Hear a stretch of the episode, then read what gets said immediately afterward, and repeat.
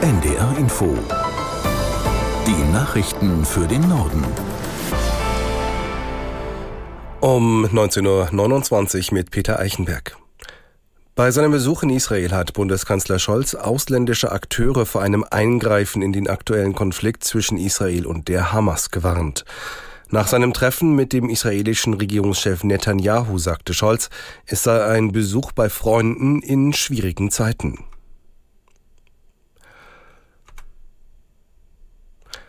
Wegen der Lage in Israel und dem Gazastreifen läuft derzeit ein Sondergipfel der EU-Länder. Die Staats- und Regierungschefs haben sich in einer Videokonferenz zusammengeschaltet.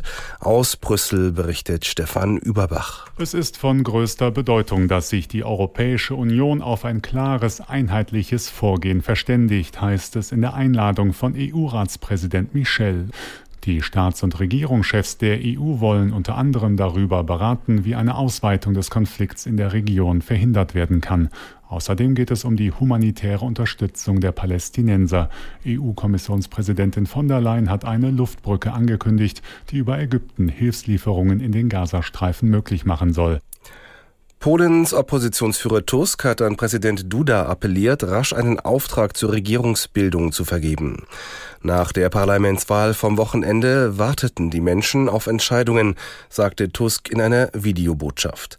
Seine liberal-konservative Bürgerkoalition hat gemeinsam mit zwei anderen Parteien eine deutliche Mehrheit errungen. Stärkste Fraktion bleibt aber die nationalkonservative Peace.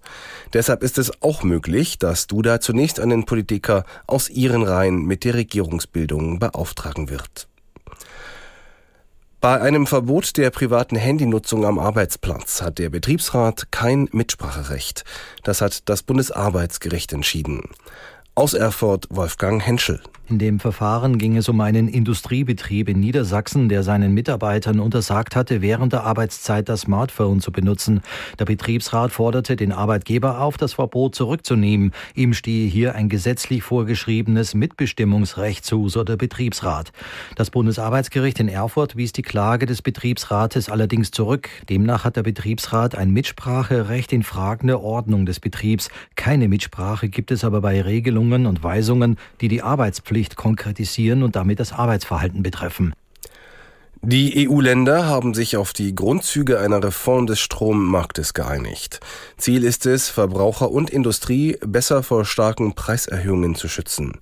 Die Länder streben an, langfristige Verträge mit Stromerzeugern zu schließen und deshalb ein bestimmtes Preisniveau staatlich zu garantieren.